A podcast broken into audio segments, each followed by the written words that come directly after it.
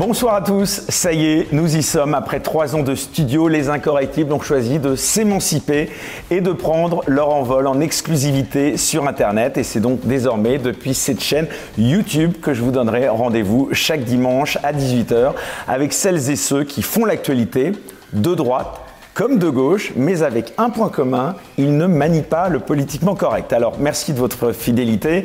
Je vous rappelle que vous pouvez nous encourager en vous abonnant à cette chaîne Les Incorrectibles. Alors sans plus attendre, on va accueillir le premier invité de cette quatrième saison. Et oui déjà, on le remercie d'avoir immédiatement répondu présent. C'est un ardent défenseur de la France et de ses valeurs.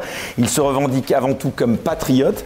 C'est même ainsi qu'il a désigné le parti politique qu'il a fondé, ancien bras droit de Marine Le Pen, ses textes numéro 2 du FN, devenu RN, a pris ses distances avec la présidente du parti qu'il n'a pas hésité à sévèrement critiquer dans son livre paru en 2018 intitulé Frexit, depuis le torchon brûle, entre ces deux figures de ce qu'on appelle communément la droite nationale.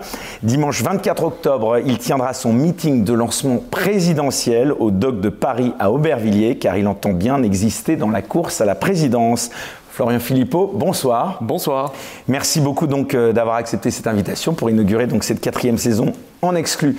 Donc je le disais sur YouTube. Alors tout d'abord, on va un petit peu parler euh, évidemment de votre actualité, mais de ce mouvement, les Patriotes. Euh, quel bilan vous faites, Florian Philippot, près de cinq ans donc après, donc de votre action politique depuis que vous avez quitté Marine Le Pen? Ah, 4 ans exactement. 4 ans. 4 ans, c'était fin septembre 2017. bah, il y a eu deux vies pour les Patriotes. Il y a eu, je dirais, jusqu'en 2020 un démarrage qui a été honnêtement un peu compliqué, parce qu'il fallait, euh, fallait exister, il y avait euh, voilà, cette espèce de sur, surreprésentation du FN devenu RN. Juste une petite parenthèse, est-ce que vous pouvez nous rappeler d'abord pour quelle raison vous êtes euh, parti ah bah, Je suis parti sur le Frexit. Voilà, essentiellement, hein, je veux dire, parce que après la campagne présidentielle de 2017, après le débat catastrophique de second tour face à Macron, son échec au second tour, Marine Le Pen a décidé d'abandonner la sortie de l'Union européenne. Et vous l'aviez pas conseillé pour ce débat?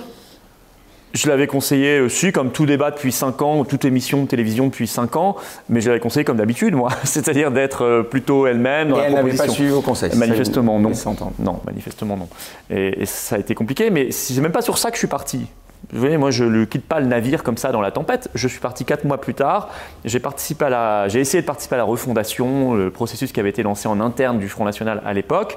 J'ai voulu faire valoir mes idées en disant n'abandonnez pas euh, les éléments quand même les plus, euh, les plus cohérents et plus forts de, votre, de notre projet, ce qui était quand même l'idée de retrouver notre indépendance nationale pour ensuite pouvoir mener toutes les politiques qu'on voulait mener sur le plan migratoire, sur le plan économique, sur le plan social, etc.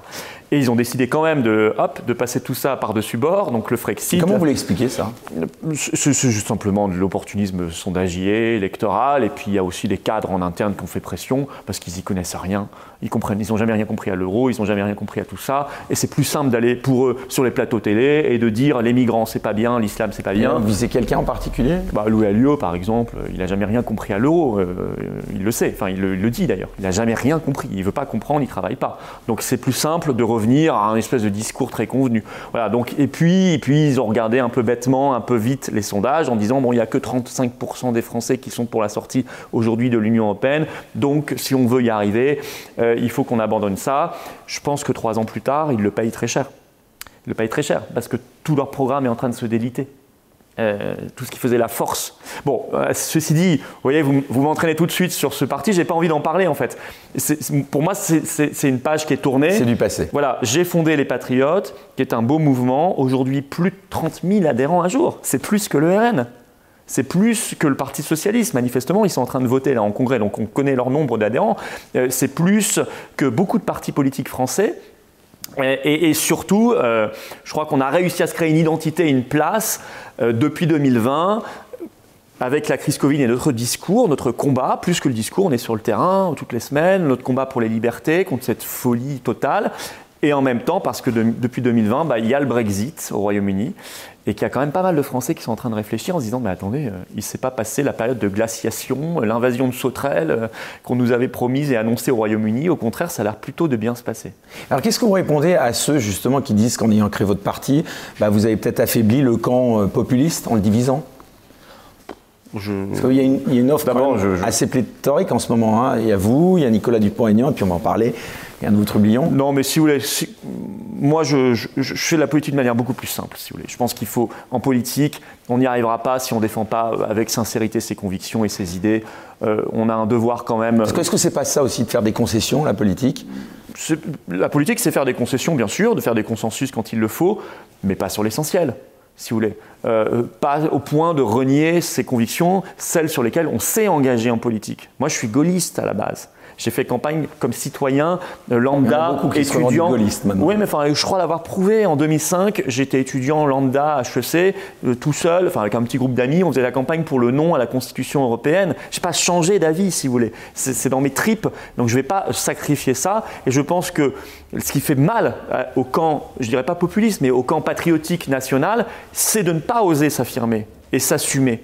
C'est de dire, c'est de regarder les sondages comme les autres. On n'est pas comme les autres. Si on est comme les autres, autant faire comme les autres, autant devenir macroniste, autant euh, avoir une conviction le matin, l'inverse le soir, simplement pour arriver au pouvoir. Si c'est ça notre but, d'arriver au pouvoir. objectif, ça. Ben, ben c'est pas l'objectif ultime quand on crée un parti politique de, de le mener au pouvoir. Il faut rajouter une deuxième condition cumulative appliquer au pouvoir ses idées.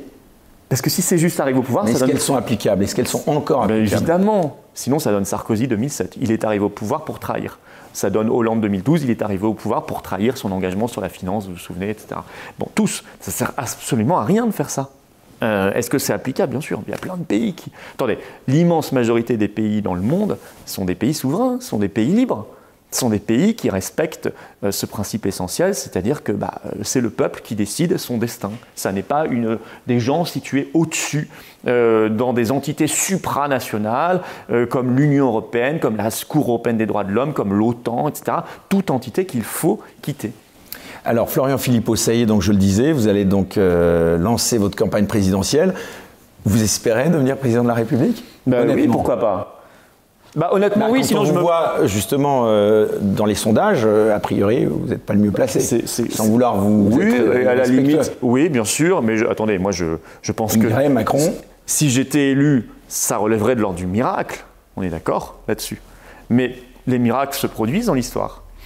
Euh, la situation politique, elle est hyper C'était Jean-Marie Le Pen qui appelait au miracle, à Jeanne d'Arc. À Jeanne d'Arc, oui, ben on, peut, on, peut, en appeler à Jeanne d'Arc ou à d'autres, mais je veux dire, les miracles, ça existe. Mais à la limite, c'est pas ça, même si je ne suis pas élu, est-ce qu'on installe une alternative? Est-ce que derrière, il y a les législatives? Euh, La situation politique en France, elle est hyper mouvante. Vous voyez bien, on le voit bien dans les phénomènes d'opinion, que ça peut bouger de 15 points dans un sens ou dans un autre, maintenant en deux semaines, ce qui n'était pas le cas avant. Avant, vous aviez des blocs à peu près structurés, des familles politiques qui recouvraient des familles sociologiques, les ouvriers votaient comme ça, les cadres votaient comme ça. c'est totalement explosé tout ça. Donc tout est possible maintenant. Il faut juste avoir la capacité de se faire entendre et de parler à l'intelligence et au cœur des Français. Au cœur. Mais pourquoi je vous demande ça? Parce que c'est vrai que quand on voit votre programme, votre ligne souverainiste, anti-européiste, euh, elle semble assez similaire à celle de l'UPR, par exemple, mmh. de François Asselineau, ou de la France de Nicolas Dupont-Aignan. Je disais euh, tout à l'heure, vous êtes assez nombreux sur ce créneau. Pourquoi est-ce que vous ne travaillez pas ensemble d'abord? Bon, alors après, on a quand même des différences. Avec Nicolas Dupont-Aignan, avec qui je m'entends très bien, hein. on n'est pas d'accord sur le Frexit. Moi, j'y suis favorable, pas lui. C'est une divergence, même s'il est gaulliste comme moi. Euh, L'UPR, on est tous les deux pour le Frexit, ça c'est vrai. Et je regrette d'ailleurs, dès 2019, j'avais proposé qu'on fasse une liste unique aux élections européennes. Bon, si, il faut qu'on travaille ensemble. Attendez, vous allez sur ma chaîne YouTube, ça fait un an et quelques mois que j'ai proposé une maison commune. Macron nous a d'ailleurs piqué le terme depuis. C'est pas la même, hein. c'est pas la maison commune des macronistes. Nous, c'était la maison commune des souverainistes. J'ai proposé qu'on crée une association tous ensemble bien au-delà d'ailleurs Nicolas Dupont-Aignan, François Asselineau et moi-même, euh, qu'on ait un nom, qu'on ait une charte avec nos points d'accord, qu'on se voit régulièrement. Là, je propose aux candidats à l'élection présidentielle qui sont dans le camp souverainiste au sens large de se voir chaque semaine pour avoir quand même une espèce de comité de pilotage de la campagne et qu'on tire tous dans la même direction, c'est-à-dire contre Macron. dans les manifs, c'est ça, c'est anti-Macron. Dans les manifs, on invite tout le monde. Moi, j'ai invité tout le monde. Sont venus dans mes manifs pour la liberté depuis un an Jean-Frédéric Poisson, Nicolas Dupont-Aignan, Charles Gave. J'ai invité François Asselineau. Il n'est pas, il pas soutien d'Éric Zemmour. Euh, Nicolas Dupont-Aignan, je crois pas. Euh, pour les autres, vous avez raison. Je vais peut-être en trouver d'autres alors, mais euh, oui, mais, même au-delà, Fabrice Divisio pour, dans le monde des avocats et, Bébert pour les, pour les artistes, etc. J'invite vraiment tout le monde. Donc je le prouve, si vous voulez. Alors mon programme, est-ce que c'est simplement contre Macron? Non, c'est juste que Macron est au pouvoir, mais c'est contre Macron et toute l'oligarchie qu'il incarne, tout ce qu'il incarne, tout ce pouvoir qu'il incarne, toute cette, toute cette politique de destruction de la France. Alors justement, parlons-en un peu dans le détail de, ce programme. D'abord, première chose, donc je le disais, la campagne présidentielle, elle approche à grands pas. Ça y est, on est tous quasiment aux aguets, euh, les observateurs. Euh, vous serez candidat, euh, c'est jusqu'au bout, certains? Ou ah bah si j'ai mes 500 signatures de maire. Vous en êtes où de ce côté-là? On en, on en est qu'on cherche très activement. Je vous dis, on a plus de 30 000 adhérents, donc on a plein de monde sur le terrain. J'ai moi-même souvent des maires tous les jours au téléphone où j'en vois. On en a tous les jours qui tombent. Vous n'avez pas de crainte de ne pas les avoir Si, je, peux avoir une crainte, bien sûr. Je lance un appel à tous ceux qui, qui sont maires eux-mêmes ou qui connaissent des maires à nous aider. Mais on, on est organisé, on fait ce qu'il faut. J'ai un petit inconvénient, un petit désavantage, c'est que je me suis lancé tard. Moi, je me suis déclaré le 14 juillet dernier, suite à l'allocution délirante de Macron le 12 juillet quand il a parlé du pass sanitaire, etc. à la télévision. Euh, donc ça, j'ai pris un peu de retard, mais ceci dit, on, on compense en travaillant très bien. Pour le reste, si j'ai mes signatures, euh, je serai candidat, évidemment, bien sûr. Vos axes de campagne qui, sinon, ne, sera pas là. Les axes de campagne principaux euh, des Patriotes, ce sera quoi? Bon, c'est la liberté. Je suis le candidat de, la liberté, des libertés jusqu'au bout, de la liberté individuelle la plus fondamentale qui est attaquée là depuis au moins un an et demi. Mais ça veut dire que les autres ne le sont pas, que Marine Le Pen ne l'est pas Non, que... Bah non. non. Écoutez, qui c'est Marine Le Pen? Vous l'avez vu se battre là contre la tyrannie covidiste, euh, contre le pass sanitaire euh, Non, moi je ne l'ai pas vu. Hein. Je l'ai vu aux abonnés absents, en train de dormir ou à la piscine, je ne sais pas. Euh, et puis la liberté, ça va jusqu'au bout. La liberté, c'est la liberté du peuple, c'est la liberté de la France, c'est-à-dire sa souveraineté. Vous voyez, c'est extrêmement cohérent. Je pense que tous les combats sont reliés. Et, à partir du moment où on récupère bah, toutes ces libertés, tout redevient possible. Sinon, la France est un pays invivable et qu'il n'y a pas d'avenir, dans lequel on ne peut rien faire. J'ajoute d'ailleurs dans les libertés à reconquérir la liberté d'expression. Il faut envoyer balader une bonne fois pour toutes les censeurs. Alors c'est intéressant. Les, intimidateurs, je ne sais pas qu'ils sont dit comme ça, en tout cas les gens qui vous intimident, qui font la censure, il faut plus en avoir peur de ces gens-là. Parce que vous dites un mot qui leur plaît pas, ou une phrase, ou une idée, on n'en a rien à faire, on Ou un invité, parfois. Ou un invité, oui, bien sûr. Vous pensez que c'est devenu un grave problème par rapport à ce sujet de la liberté d'expression aujourd'hui en France? C'est devenu gravissime.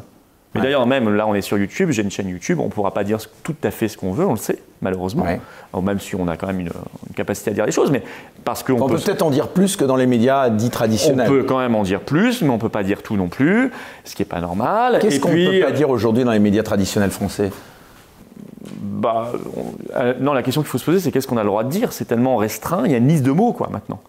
Euh, je ne sais plus, mais si vous voulez, quand vous marchez, quand vous êtes parfois dans les débats ou en interview, vous avez l'impression d'être comme ça. Si vous voulez, euh, vous savez, euh, ça fait penser à un film d'Indiana Jones où il doit, je crois, le, Temple maudit, c'est ça Où il doit marcher sur les bonnes, les bonnes marches, sinon il tombe. Hein et bien là, c'est ça l'impression qu'il faut mettre les pieds au bon endroit, sinon attention, hop, c'est la censure, c'est la meute qui se déchaîne. Et puis, non, mais c'est pas possible. Que ce soit sur les sujets d'identité, que ce soit sur les sujets euh, liés au Covid, que ce soit sur les sujets liés à la liberté d'expression, que ce soit sur. Je sais pas, il y a plein de sujets qui sont piégés aujourd'hui. Mais ce qu'il faut se rendre compte quand même, c'est que plus on se restreint dans sa liberté d'expression, plus le niveau d'intelligence collective euh, s'effondre.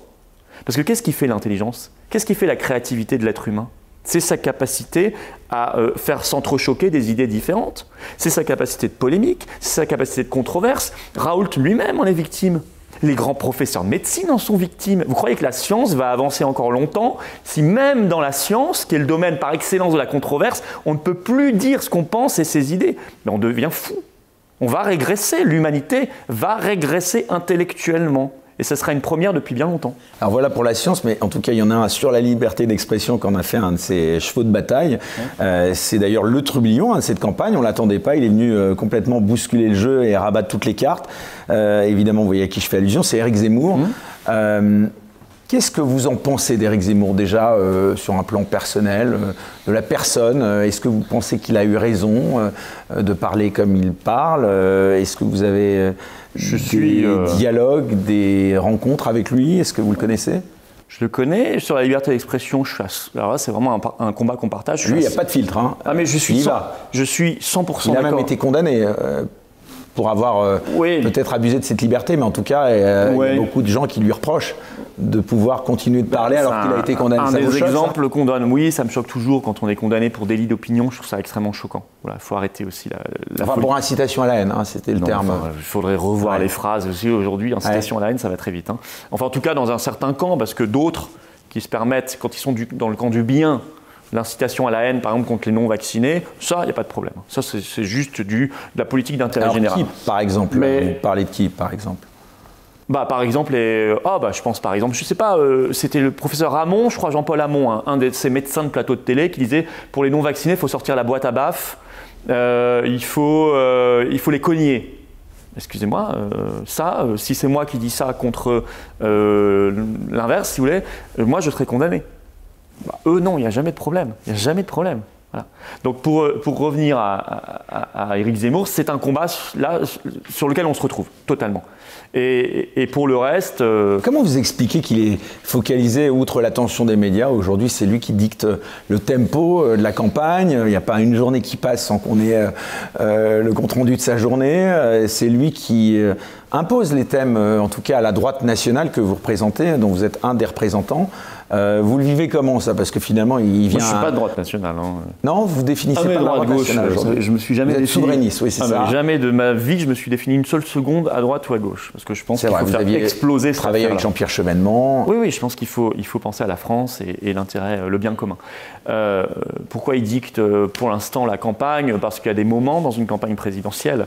D'abord, premièrement. Donc vous pensez que ça peut se tasser, par exemple? Je ne sais pas. C'est à lui de mener sa campagne, d'abord de se déclarer. Hein, laissons-lui d'abord le moment, le choix de se déclarer candidat officiellement, ce n'est pas le cas pour l'instant. Et puis. Euh, Vous pensez qu'il a une chance de devenir président s'il se déclare Pourquoi pas? Je veux dire, oui, bien sûr, tout est possible. Mais je pense qu'aujourd'hui, tout est possible de toute façon. Mais euh, aujourd'hui, bah, il a un certain talent. Euh, on voit qu'il a tout de suite pris des voix à Marine Le Pen parce que Marine Le Pen était extrêmement affaiblie. Mais après, si vous voulez, il faut toujours se méfier. Moi, je pense qu'il y a des thèmes qui doivent être dans la campagne. Éric Zemmour, justement, euh, il dicte le tempo de la campagne. Euh, on a tous l'impression que vous êtes des suiveurs euh, de ce qu'il dit. S'il se déclare candidat comme ça semble probable, est-ce que vous pourriez renoncer vous-même à vous déclarer candidat? Enfin, vous euh, lancer jusqu'au bout dans cette campagne présidentielle et le soutenir Moi, je suis un de ceux qui n'est pas suiveur de ce qu'il dit, puisque moi, je mène euh, mon, sur ma route, je mène les thèmes qui, la campagne sur les thèmes qui me semblent importants. C'est d'ailleurs pas la campagne. Je faisais la même chose il y a un an. C'est-à-dire, je pense qu'on ne peut pas évacuer le sujet de la tyrannie sanitaire de ce qui se passe en ce moment. Qu'on ne peut pas évacuer ce qui se passe avec cet apartheid qu'on crée entre deux catégories de Français. Qu'on ne peut pas évacuer le sujet de la déshumanisation de l'humain qu'on est en train de voir sous nos yeux par plein d'aspects. Euh, l'humain qui doit flasher le QR code en permanence pour, pour des activités du quotidien, euh, l'humain qu'on veut mélanger dans une espèce de grand maelstrom. J'ai vu Lego qui lançait le, vous savez, la marque de jouets, le Lego, euh, le Lego non binaire, etc.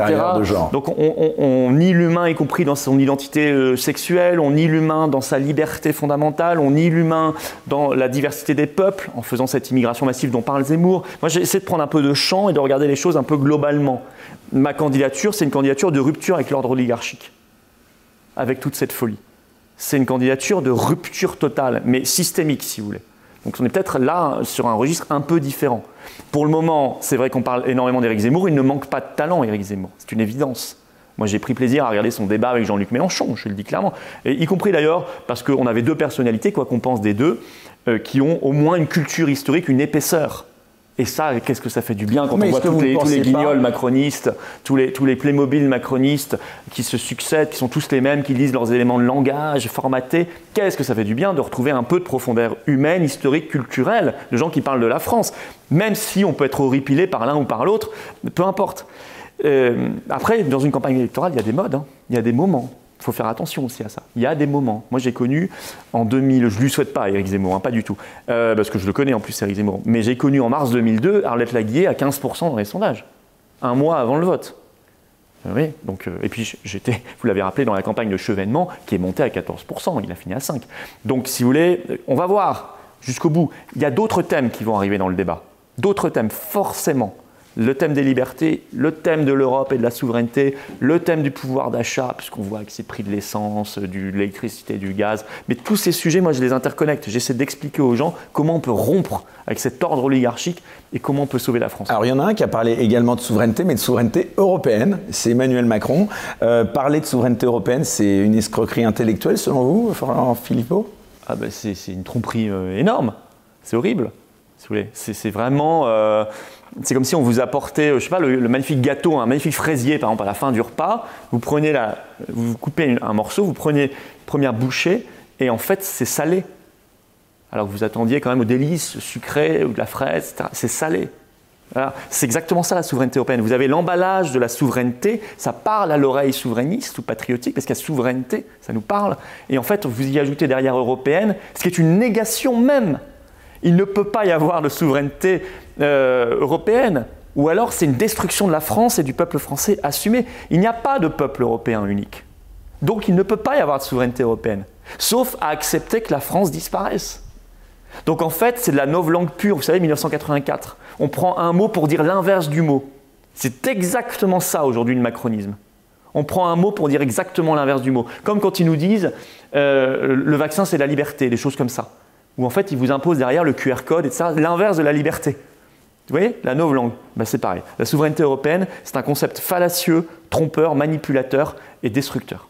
Quel bilan vous faites, Florian Philippot, euh, des cinq ans donc, du mandat d'Emmanuel Macron, euh, qui arrivera à son terme euh, l'année prochaine et qui a donc, on le disait quand même d'après les sondages, étonnamment, qui est toujours en tête des sondages. Hein. donc on pourrait s'étonner de ça aussi, parce qu'il y a de plus en plus de colère dans le pays. En même temps, il garde à peu près son, son, chiffre, euh, au-delà de 20% largement. Euh. Alors, euh, le bilan d'abord, ça va être rapide, c'est une catastrophe. C'est une catastrophe totale. Enfin, on était déjà sur le toboggan, et il nous a précipité encore plus vite dans l'abîme, si vous voulez. C'est une catastrophe à tout point de vue. Enfin, je veux dire, celui qui me trouve une chose positive dans ce qui s'est passé depuis 5 ans en France, c'est un effondrement général. Un effondrement industriel, un effondrement de nos libertés, un effondrement social, un effondrement moral, un effondrement de l'éthique publique. Euh, avec euh, fais ce que je dis mais pas ce que je fais.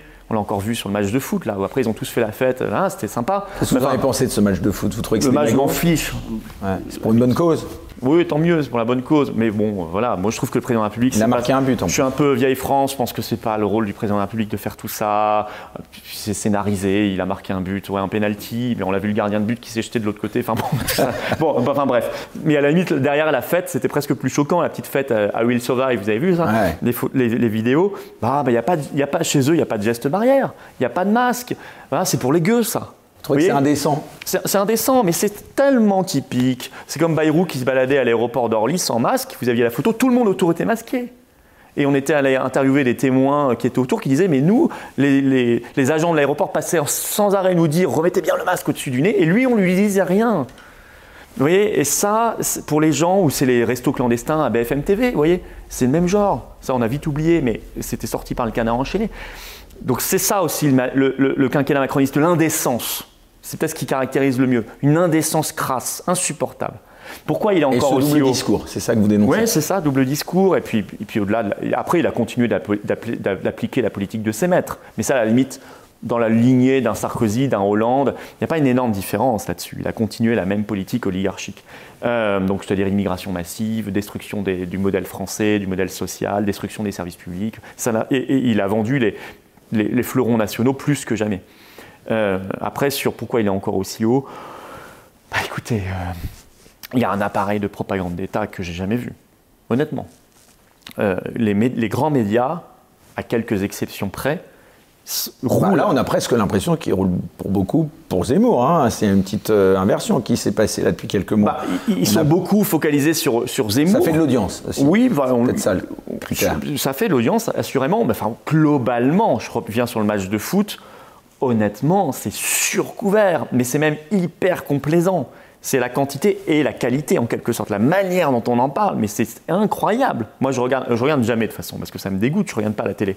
Mais parfois, je tombe dessus parce qu'il y a des extraits sur les réseaux sociaux. Je vois la manière dont on parle du président de la République, mais honnêtement, Kim Jong-un, il n'a rien à envier en Corée du Nord. Je vois nos manifs tous les samedis. Vous, iriez jusqu'à dire, parce que là l'image elle est forte, vous iriez jusqu'à dire qu'on est presque en dictature, euh, Florian Philippot? Une nouvelle forme de dictature, ouais. Moi j'appelle plutôt ça tyrannie. Parce que euh, tyrannie. Dictature soft, quoi. Non, même pas soft, mais tyrannie, ça veut dire, c'est plus précis que dictature. tyrannie, ça veut dire, le règne de l'arbitraire. C'est le règne de l'arbitraire, la tyrannie. C'est-à-dire qu'on muselle ses opposants? C'est-à-dire qu'on fait ce qu'on veut en fonction non pas de principes généraux qui ont été exposés avant, mais en fonction de ce qu'on veut à un instant T. Macron dit fin avril dans le Parisien, jamais le pass sanitaire ne sera étendu.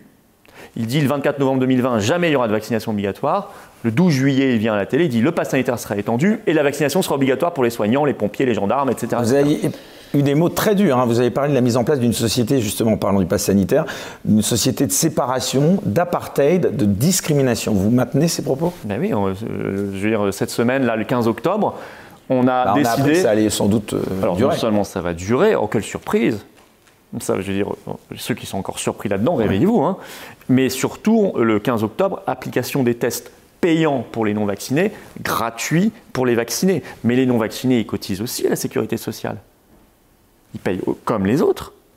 Donc là, on accepte un truc qui, qui ne s'est jamais produit dans l'histoire de France contemporaine.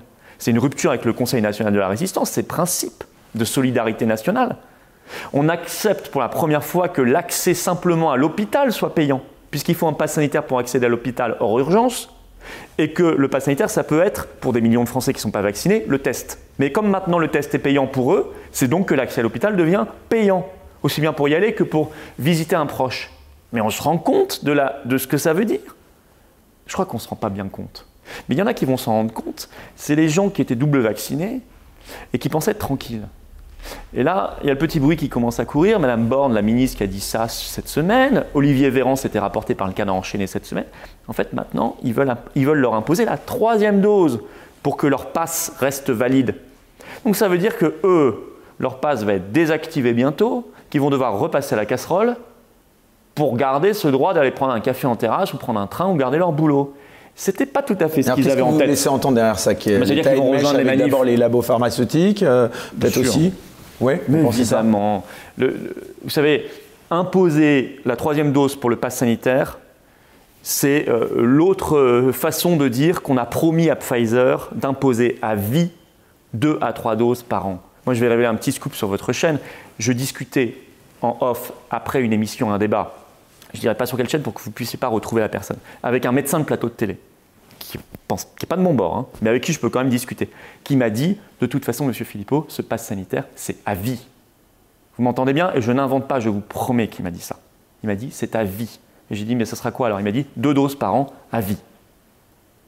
Voilà, c'est ça la réalité. Donc soit on se réveille, soit on se dit, on veut vivre dans cette société-là, Sachant qu'aujourd'hui, on y met dans le pass, en Mais comment vous expliquez Vous le êtes COVID, un peu seul, Florian Philippot, sur l'échiquier politique? Vous êtes le seul à tenir ce type de discours. Je ne dis pas que... Enfin, moi, je n'ai pas donné mon avis, mais comment vous expliquez que vous ne soyez pas plus soutenu que ça dans les manifs? Bon, en effet, vous dites qu'il y a... Bon, en effet, euh, un tel, euh, un, tel représentant des avocats, tel représentant euh, des chanteurs. Bon, il y a Francis Lalanne aussi. bon, après, je ne sais pas quel vous avez sur lui, mais est-ce que parfois vous n'avez pas l'impression qu'on va peut-être un peu loin? Dans, sa façon de dénoncer euh, Mais dans les manifs, la politique du gouvernement. Vous connaissez un mouvement populaire aussi durable, solide? Il y a un monde fou. Puis il n'y a pas que les manifs, il y a des blocages qui vont arriver.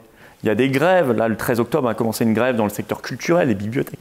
Mais parmi les représentants du monde politique, il n'y en a pas beaucoup. Il n'y en a pas beaucoup. Ben, ça vous surprend Moi, ça ne me surprend pas. Nous sommes dans une époque de lâcheté. Nous sommes dans une époque de corruption. Nous sommes dans une époque de, de complicité et de mollesse eh ben, c'est normal qu'on retrouve ça.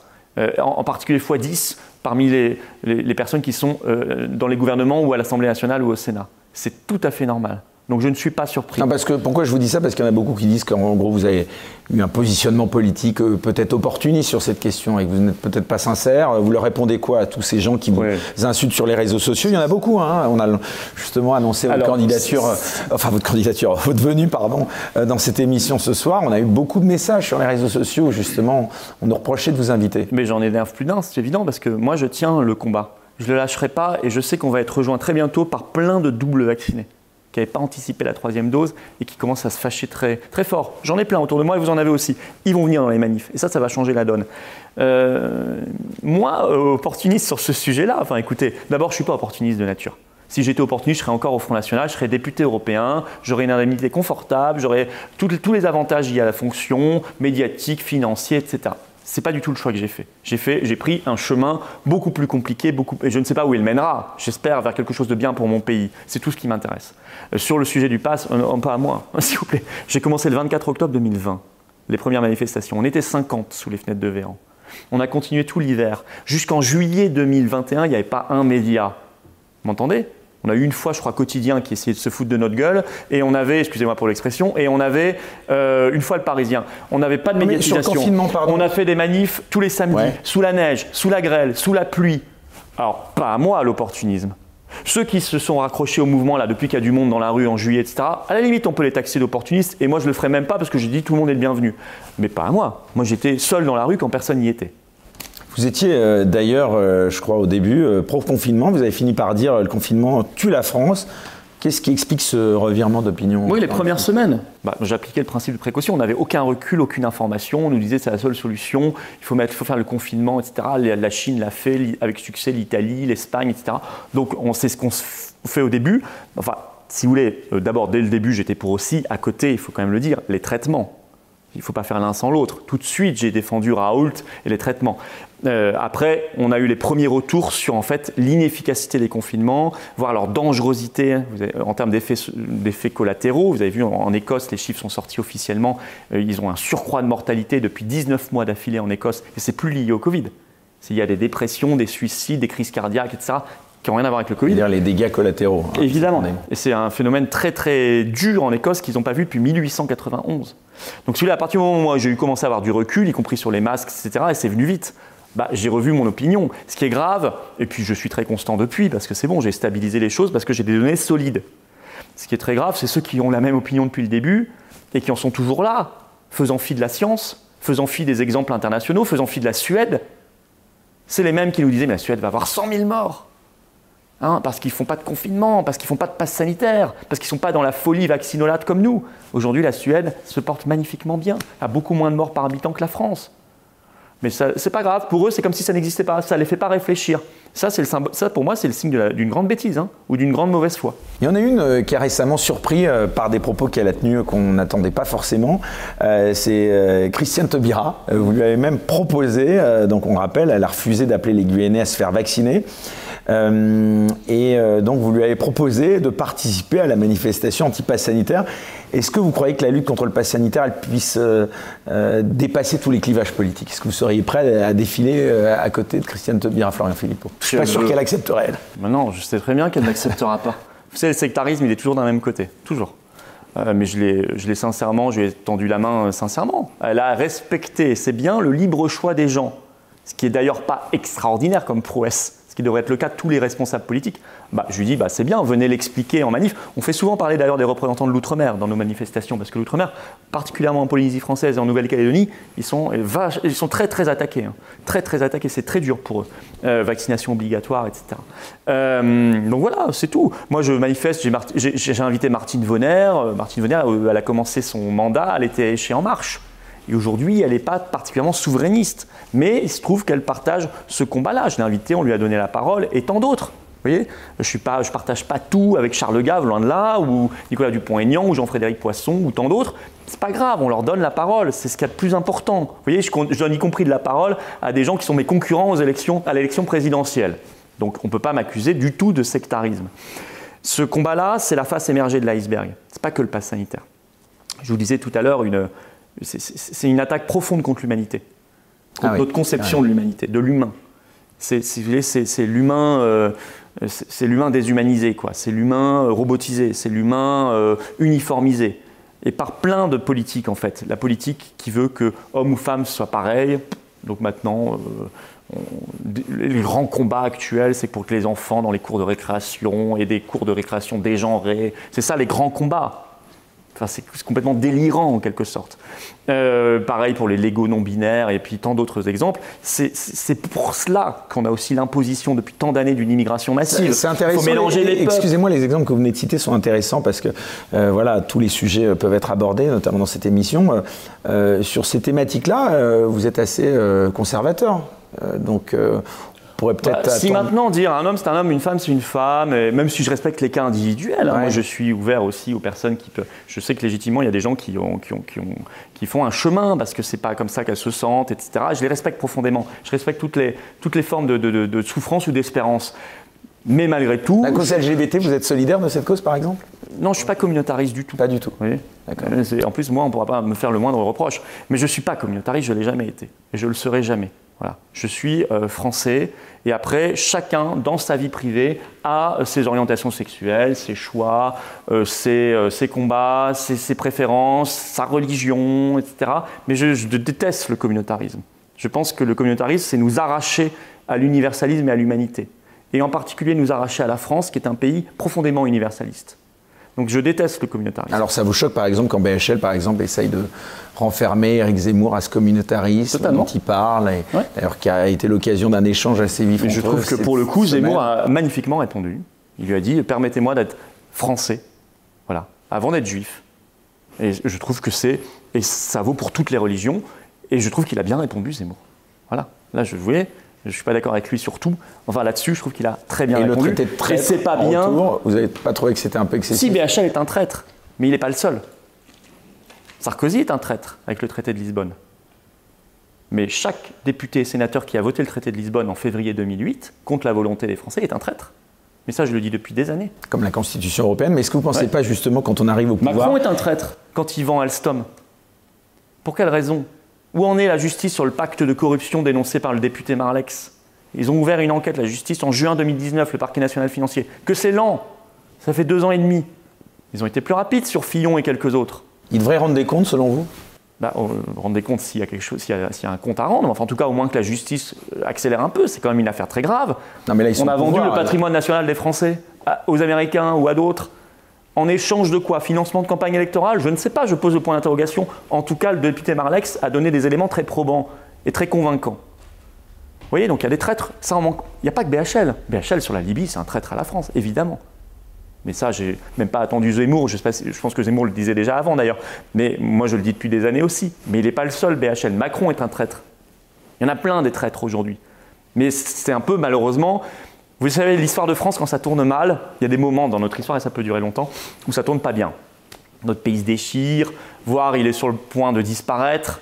Hein, euh, vous voyez, traité de Troyes, ça vous dit des choses. Au moment de Jeanne d'Arc, euh, euh, au On moment de la guerre de pays- 100 ans, on a, on a failli disparaître plusieurs fois. 1940, la débâcle. Il y a des moments où ça va pas bien dans l'histoire de France, qu'on a un pays compliqué, qui doit toujours refaire son unité. Et ben, dans ces moments-là, il y a toujours une myriade de traîtres à la tête de l'État. Toujours. Il y a peut-être un homme providentiel aussi de temps en temps. Il y a aussi des hommes et des femmes providentiels, c'est vrai. Euh, Éric Zemmour est mais il y a surtout un peuple homme Il y providentiel, a surtout un peuple providentiel. Ouais. Le peuple français est un peuple providentiel. C'est un peuple quand il arrive au bord de l'abîme, quand il arrive au bord de sa disparition, il reprend un souffle, son souffle, et c'est le phénix. Et il renaît, et, et- et voilà, et, et il repart, et il va repartir. D'ailleurs, honnêtement, les premiers signaux qu'on a là sur la mobilisation, des yeux qui s'ouvrent, des gens qui commencent à changer d'avis, à se poser des questions, c'est très encourageant. Moi, je vais sortir un livre là dans quelques semaines, il s'appellera Sans sortir. Le deuxième scoop de, de l'interview. Je vous donne le titre Sans sortir, S apostrophe EN. Pas SANS, ça, ça s'appelle un confinement. Mais euh, c'est pour s'en sortir. Je veux livre- sortir de quoi? Eh bien, s'en sortir, tout simplement. Et vous verrez dans le livre, euh, je voulais un De la livre France? qui donne un peu d'espérance.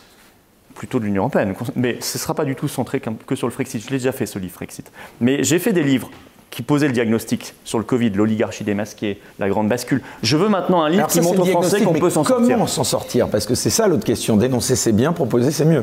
Qu'est-ce que vous proposez, Florian Philippot Parce qu'il y en a beaucoup qui dénoncent ce que vous dites. Qu'est-ce que vous proposez, vous, au sein des Patriotes, pour que ça aille mieux que ça marche mieux qu'avec Macron, que ça marche mieux qu'avec Sarkozy. que la, Beaucoup de gens y ont France, cru à Sarkozy. que la France reprenne le contrôle. Vous voyez? Qu'on reprenne le contrôle de notre destin. Vous voulez, vous, Français, réindustrialiser votre pays, vous voulez avoir des services publics de qualité, vous voulez euh, réguler l'immigration, vous voulez avoir Tout une produire en sécurité. France, vous pensez que c'est c'est viable C'est pas une utopie, ça, de dire Bah, tout, je ne sais pas si on pourra tout produire, enfin le maximum, bien sûr, évidemment. Nous sommes une très grande puissance, même mondiale. On a l'outre-mer, on a l'espace maritime. Pour ça, il faut reprendre le Là, contrôle. Par rapport à l'Australie, on l'a vu récemment, euh, est-ce qu'on est encore une grande puissance? Vous pensez qu'on l'est toujours quand on voit cette affaire qui a entraîné euh, ces... Cette perte de Euh, contrat ouais, cette perte de contrat de sous-marins euh, Ouais, bah, C'est quoi C'est la voix de la France qui on a est une grande puissance dirigée été par dépréciée on, est, on est une grande puissance dirigée par des nains corrompus ou des nains traîtres. Voilà, c'est tout. Donc ça donne ça. Mais ça ne veut pas dire que nos atouts ont disparu. Ça ne veut pas dire qu'on n'a pas les atouts. On a toujours les atouts. On sait construire des sous-marins, on sait construire des centrales nucléaires, on sait. euh, on a toujours ce- ces 12 millions de kilomètres carrés d'espace maritime. Si tant est qu'en Nouvelle-Calédonie, le référendum se passe bien le 12 décembre. Ce que je souhaite, que les habitants de Nouvelle-Calédonie, nos compatriotes, choisissent la France plutôt que la Chine. Ce n'est pas l'indépendance qu'ils choisiront, hein, c'est la Chine. La Chine a déjà mis le grappin si jamais la France quitte euh, l'île. Mais euh, reprendre le contrôle en quittant toutes les instances oligarchiques supranationales, Vous êtes pour que la France sorte de l'OTAN, vous parlez de l'OTAN, de l'Union européenne, de l'euro, de la CEDH, de complètement Schengen. sur nous. Non, on se, réouvre, on se réouvre au monde. Ça, ça nous a enfermés. Et ça nous a enfermés dans le déclin et la désespérance. Et puis, euh, si vous voulez, deuxième axe, ça c'est le premier axe très important. Et on ferme Après- toutes les portes. non, Non pas du tout. Celui qui a fermé toutes les portes, c'est Macron. Il nous a fait le confinement et il nous a bouclé à domicile chez nous. Moi, je veux l'inverse. Après, euh, si vous parlez des frontières nationales, oui, il faut qu'on les maîtrise intégralement. C'est pour ça qu'il faut quitter l'Union européenne et Schengen et la CEDH. Euh, après, le, deuxième grand axe, c'est n'ayez plus peur. N'ayez plus peur, pas simplement de l'histoire du Covid, etc. N'ayez plus peur, ce qu'on disait tout à l'heure, des, des maîtres chanteurs, des censeurs, de ceux qui vous intimident, de ceux qui vous disent pense ça et pas ça, le bien il est là, le mal il est là. Si vous pensez ce que vous pensez, dites-le. Que le peuple français retrouve un peu de fierté, qu'il arrête d'avoir peur, qu'on arrête d'avoir peur de ceux qui pourraient nous intimider. En fait, si on les sort de notre tête, ils n'existent plus. Moi, c'est ça aussi, cette petite révolution que j'ai envie qu'il se passe dans notre, pays. Et troisième axe, on retrouve un peu de transcendance dans notre pays. On manque, on est trop, si vous voulez, au terre à terre. On est, on tiré vers le bas dans des débats très euh, euh, vraiment terre à terre. Et je pense qu'un peuple, et même un, individu, un homme, une femme, a besoin d'aspirer plus haut, de se battre pour quelque chose qui le dépasse. Euh, retrouvons, euh, par exemple, à l'école, vous voyez, j'aimerais qu'on remette des cours de morale, qu'on les appelle comme ça, qu'on n'ait pas peur là aussi de dire ah peut-être que ça fera euh, ringard, vieille France. Non, c'est très bien la morale, et on en a besoin. Retrouver la transcendance, vous voyez, à travers, je pense, un discours qui nous élève vers un- autre chose. Mais pour ça, il faut connaître son histoire. Si vous savez les merveilles dont a été capable la France dans ces siècles d'histoire, alors vous pouvez vous dire, mais ce pays peut être une puissance magnifique Oui, pardon, au quand je vous écoute, j'ai vraiment l'impression d'entendre Éric Zemmour parfois. Donc comment ça se fait qu'avec lui, subitement, le discours il prend Là où on a l'impression qu'il prenait pas avec vous, peut-être d'autres euh, personnalités Non, mais moi, je, on, euh, on a, tenaient on a- le même type de bah, discours. on pas Pourquoi ça fait- prenait pas jusqu'à maintenant Objectivement, on n'a pas quand même le même programme en réalité, mais, euh, En mais quoi vous êtes différent d'Éric Zemmour? Je suis pour le Frexit. Il, malheureusement, il est contre le Frexit. Je le regrette. Sur le Covid, sur les libertés publiques, je suis très engagé. Pour le moment, je pense qu'il va devoir préciser sa position, mais ça n'a pas été fait pour le moment. Voilà, après, il a beaucoup focalisé sur l'immigration et l'islam. J'ai pas pris cet angle-là. Moi, je pense évidemment qu'il faut réguler très fortement l'immigration, qu'il faut même arrêter. Je pense que c'est juste pas gérable. Là- Là-dessus, vous êtes d'accord avec Marine Le Pen Il n'y a pas, selon vous, un problème précis avec l'islam Oui, mais moi, L'immigration au sens large, c'est pas l'islam. C'est- l'immigration, et, et- et dans l'immigration, on charrie de Est-ce l'islamisme. qu'il y a un problème avec l'islam en France, Florian Philippot? Non, moi je pense qu'il y a un problème. Il faut prendre le problème migratoire. Et prendre le problème migratoire, c'est le prendre sérieusement. C'est tout, bête. Pourquoi la France continue d'accueillir autant de monde depuis des dizaines d'années, alors que ça fait des dizaines d'années qu'on a les mêmes débats? Pourquoi ça ne cesse d'augmenter? Bah, Au bout d'un moment, il faut se poser la question. Ça veut dire que des gens ont intérêt à ce que ça augmente. Pourquoi Sarkozy, même Sarkozy, alors qu'il avait intérêt plutôt à faire baisser les choses, les a fait augmenter pendant son mandat? Ce qui d'ailleurs a précipité sa défaite pour sa réélection en 2012. Parce qu'il y a des forces qui poussent à ce que ça augmente. Et c'est islam, islamisme ou pas. C'est simplement qu'il faut déstructurer les nations. Il faut dissoudre les peuples les uns dans les autres. Et on retrouve ce projet mondialiste de l'ordre oligarchique. Il faut tirer vers le bas les salaires. L'immigration, pour cela, c'est parfait. Le travail détaché, c'est parfait. Vous voyez? Et c'est pas que l'islam, c'est aussi les travailleurs détachés qui viennent d'Europe de l'Est. Ça vous tire parfaitement bien les, les salaires vers le bas. Après, on y a ajouté évidemment la composante un peu choc des civilisations en faisant venir des gens qui sont euh, honnêtement de, de civilisations qui n'ont rien à voir, qui arrivent ici, qui considèrent la femme comme un objet, etc. Donc évidemment que ça va mal se passer. Évidemment que ça va mal se passer. Et ça se passe mal. Et il y a des drames épouvantables. Des attentats, des meurtres, des, manières de, vivre qui sont inacceptables, etc. Mais à côté de ça, moi, dans mes manifs le samedi, j'ai plein de mes compatriotes musulmans qui sont là et qui n'ont rien à voir avec ces gens dont je viens de parler, parce qu'ils sont français. Et d'ailleurs, si, on leur dit qu'ils sont musulmans, non, je suis d'abord français, comme, comme tout à l'heure disait Zemmour disait, je suis français avant d'être juif. Bah, eux, ils disent, je suis français avant Sur l'histoire des prénoms, par exemple, ça vous a choqué Vous étiez d'accord avec lui Pas choqué. Moi, je pense que. Le... rien ne vous choque. Mais non, mais je suis pas choqué. Il a parfaitement le droit de dire ça. Moi, je pense que. Et vous pensez qu'il se trompe ou pas? Non, je pense qu'il faut prendre le problème par euh, euh, le vrai sujet. Le vrai sujet, c'est pourquoi il y a plein de gens qui n'appellent plus leurs enfants par un prénom français ce qui était la coutume. Moi, ma, grand-mère, elle est venue de Pologne, elle avait un prénom polonais. Quand elle est arrivée en France, on lui a donné Josiane comme prénom. Pourquoi ça ne se fait plus ou beaucoup moins? C'est ça la vraie question. Ça se fait plus parce qu'il y a un nombre d'abord trop important. Hein. on ne peut pas s'assimiler quand c'est des centaines de milliers de personnes en plus chaque année. Et, deux, parce qu'il n'y a plus euh, la France. Qu'est-ce que ça incarne la France? Est-ce que ça fait encore rêver? Est-ce qu'on a envie de s'assimiler à la France? Est-ce qu'on a envie de s'assimiler à Macron, si vous voulez? C'est ça aussi la question qu'il faut se poser. Et, moi, je pense qu'une fois qu'on se pose les bonnes questions, assez naturellement, on retournera vers des prénoms qui seront français, vous verrez. Florian Philippot, euh, pour revenir un instant à cette campagne présidentielle qui s'annonce, on voit qu'il y a une redistribution aussi euh, euh, des cartes sur le plan de l'échiquier politique à droite. il y a ce congrès le 4 décembre, on a appris que finalement Valérie Pécresse allait reprendre sa carte du parti Les Républicains, que Xavier Bertrand finalement mmh. donc déclaré son amour pour ce parti. il reprend sa carte, il l'a annoncé. donc reprend sa carte également. Euh, on verra s'ils ne la rendent pas après, s'ils ne sont pas désignés. Euh, il y a de l'autre côté euh, Édouard Philippe qui lance son nouveau parti, Horizon.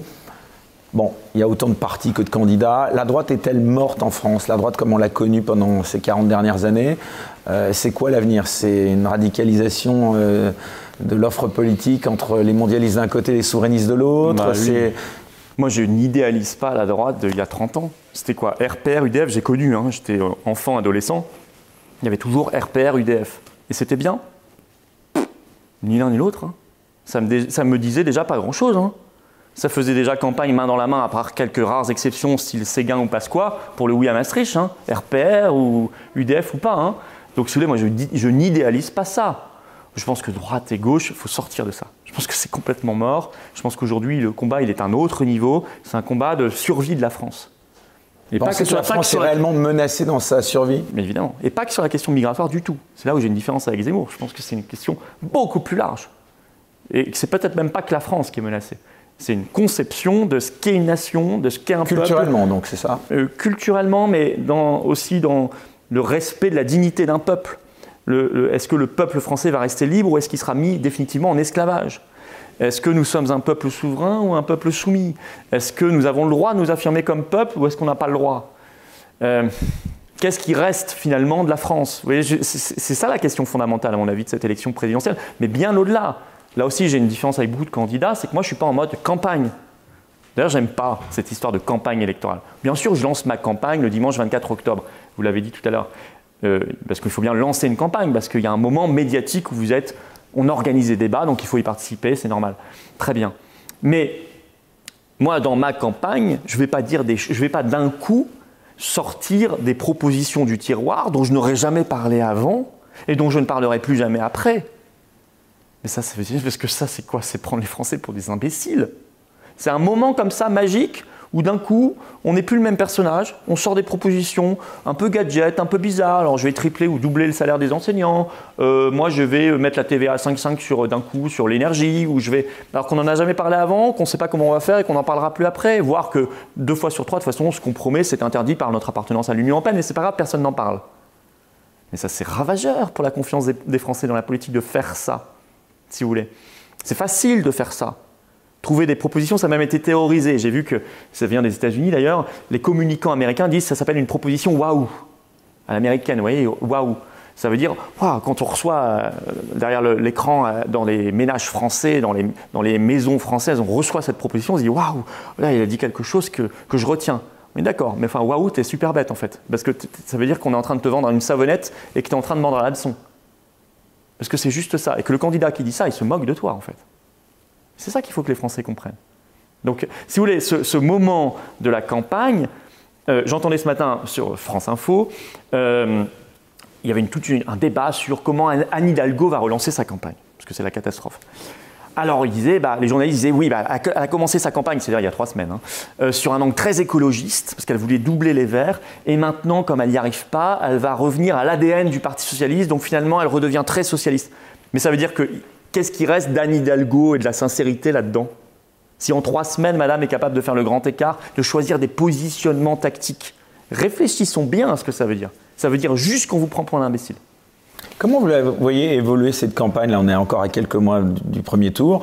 Imaginons qu'on soit à quelques semaines et qu'il y ait euh, ces deux candidats euh, qui se, on va dire, qui se précisent, donc entre euh, Emmanuel Macron peut-être d'un côté, Éric Zemmour de l'autre.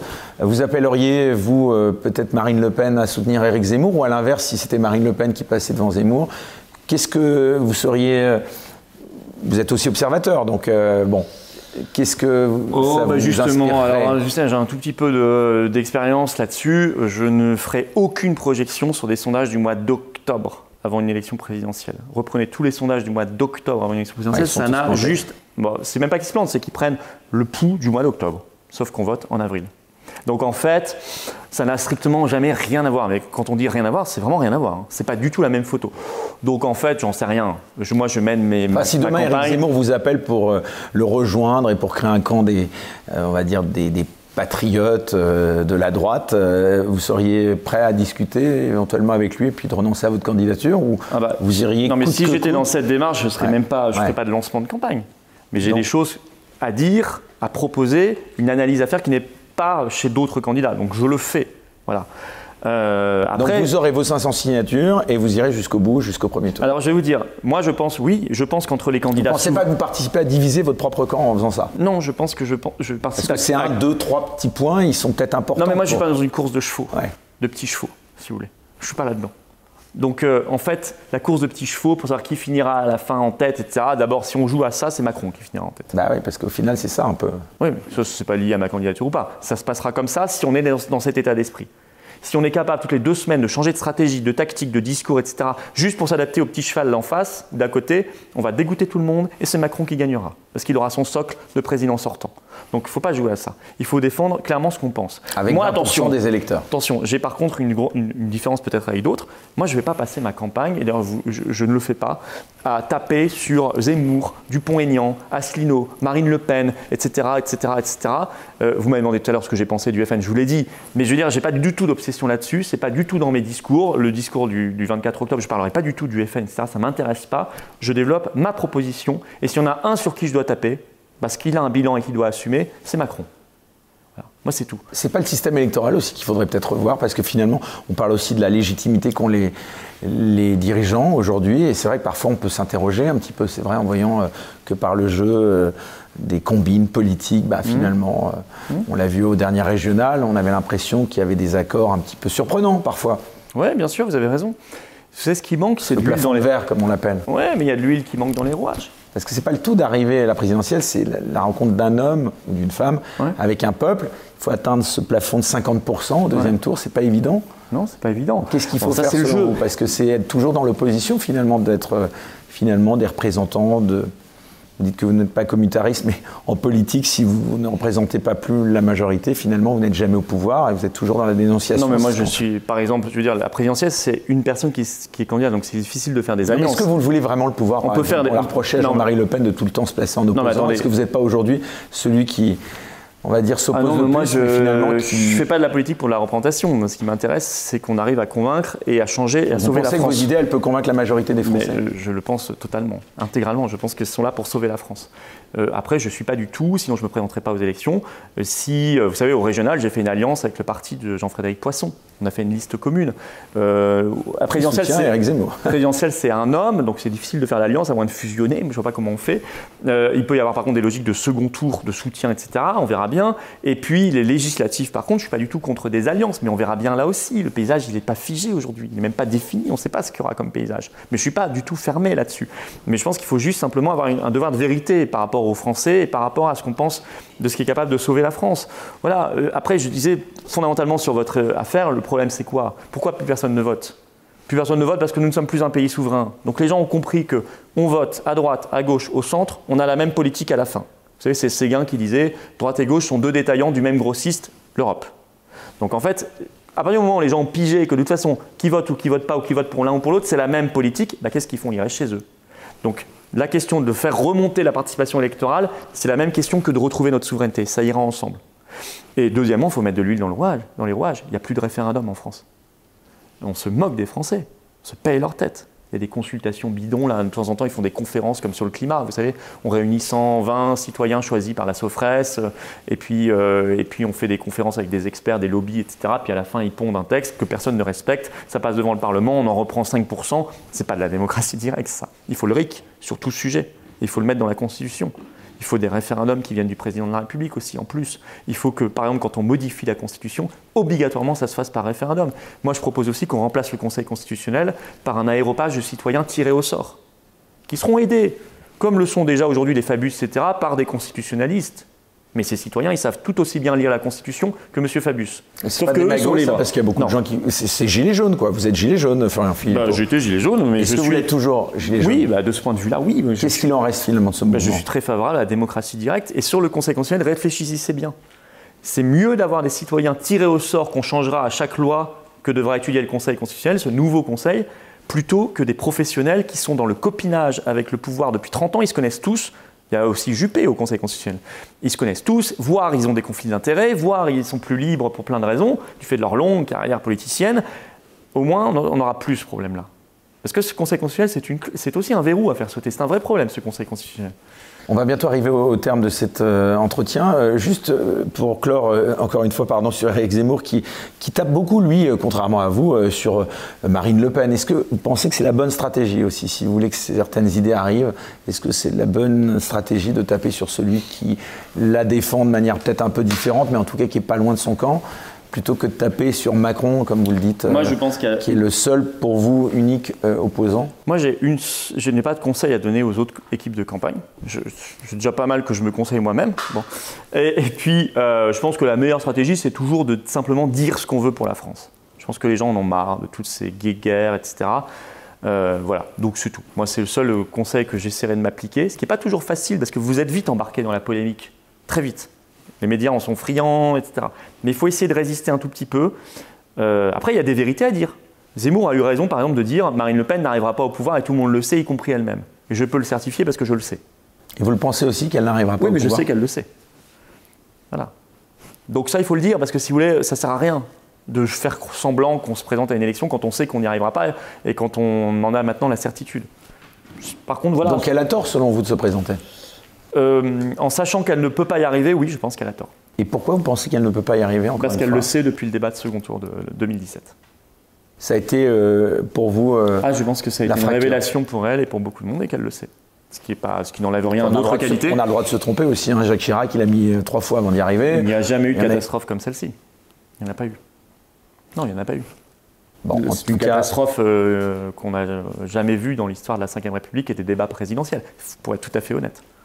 On ne l'a jamais vu. ah, vous êtes particulièrement sévère parce que finalement, bon, on a, c'est vrai, euh, tous constaté en effet qu'elle n'avait pas réussi son débat. Mais est-ce qu'elle avait été particulièrement mauvaise? Est-ce que Macron avait été particulièrement bon? Non, je C'est dis pas que pas Macron a été particulièrement bon. Je dis qu'il faut un- là, il faut un devoir de vérité, c'est tout. On ne peut pas se présenter à une élection si on sait soi-même qu'on n'a aucune chance d'y arriver. C'est tout. Voilà, moi je pense. Ça, moi, vous m'avez demandé les premières questions et vous, ce que vous pensez que vous pouvez, vous pouvez gagner, je vous ai répondu très sincèrement. Oui, il faudrait un miracle. Mais oui, et je le pense. Enfin, Je si pense est- qu'aujourd'hui c'est tellement mouvant, explosif, et que c'est pas impossible. Si je pensais que c'était totalement impossible, j'y irais pas. En tout cas, si elle est au second tour, vous appelleriez à voter plutôt pour elle que pour Macron. On est d'accord je me projette pour l'instant dans aucun second tour. Et peut-être que Macron lui-même ne sera pas au second tour, ce qui serait plutôt une bonne chose. Et peut-être qu'aucun des candidats à la droite nationale ne sera au second tour euh, si par le jeu des divisions, euh, Emmanuel Macron est opposé euh, en deuxième à soit Marine Le Pen, soit Éric Zemmour, soit finalement euh, que sur la Ah, dernière euh, ligne de l'arrivée, eh bien ce soit le candidat euh, DLR qui euh, Ouais. que le ticket d'entrée ou d'accès au second tour soit beaucoup plus bas que celui qu'on a Vous connu. savez, ce qui compte, c'est pas la ligne du second tour, c'est la ligne d'après. C'est qui va gagner. Parce que si c'est pour mettre quelqu'un pour se faire plaisir face à Macron, mais que ça donne les clés à Macron de manière certaine derrière, alors ça sert à rien non plus. hein. Ce qui compte, c'est qui va gagner. Et je vais ajouter une dernière phrase. Ce qui compte vraiment, c'est où en est le peuple français dans la compréhension des enjeux? Et c'est pas qu'une élection présidentielle. Moi, je n'ai jamais sacralisé une élection, surtout pas dans la période qu'on est en train de vivre, qui à mon avis est pré-révolutionnaire. Tout ne dépendra pas d'un vote. C'est important le vote. Il faut y aller. Je suis candidat, j'y vais. Mais tout ne va pas se jouer là. Franchement. Il ne faut pas faire croire ça non plus. Ça, c'est une fable. Eh bien, ce sera le mot de la fin. Merci beaucoup, Florian Philippot, d'avoir euh, inauguré cette nouvelle saison des Incorrectibles. Je le disais, euh, la quatrième depuis le lancement de cette émission, mais la première désormais en exclusivité sur Internet et sur cette chaîne hein, en particulier à laquelle nous vous invitons tous euh, à vous abonner. On espère qu'on connaîtra le même succès que votre chaîne YouTube, puisque vous avez aussi la vôtre, et qui mmh. cartonne avec près, je crois, de 300 000 abonnés. Alors, juste, on reprend les bonnes habitudes. Hein. Maintenant, je vous retrouverai donc tous les dimanches. Je serai donc ici sur cette chaîne à 18h. Dimanche prochain avec un autre invité. Je ne sais pas si vous le connaissez, il s'appelle Ismail Ouslimani. Vous connaissez euh, Florian Philippot? Le Raptor. Voilà, exactement. C'est le Raptor. Alors le Raptor, je ne sais pas si ça vous dit à tous quelque chose, mais si vous êtes sur YouTube, a priori ça devrait. Euh, il a plus de 700 000 abonnés sur sa chaîne et il a, on peut le dire, euh, pas tout à fait la langue dans sa poche. On a encore du boulot pour le rattraper. Ouais, et puis on, lui demandera sans doute de s'exprimer aussi sur cette liberté d'expression parce qu'on ne le connaît pas tellement, on ne le voit pas trop dans les médias traditionnels et pourtant, je vous le disais, c'est un des influenceurs euh, politiques les plus importants donc, de YouTube. Donc on se retrouve avec lui la semaine prochaine. Merci beaucoup. En tout cas, on essaiera d'en savoir plus sur ce personnage, voilà, que ce qu'on en connaît en regardant sa chaîne. Merci beaucoup à tous de nous avoir suivis. On se retrouve donc dimanche prochain. Très bonne semaine à tous.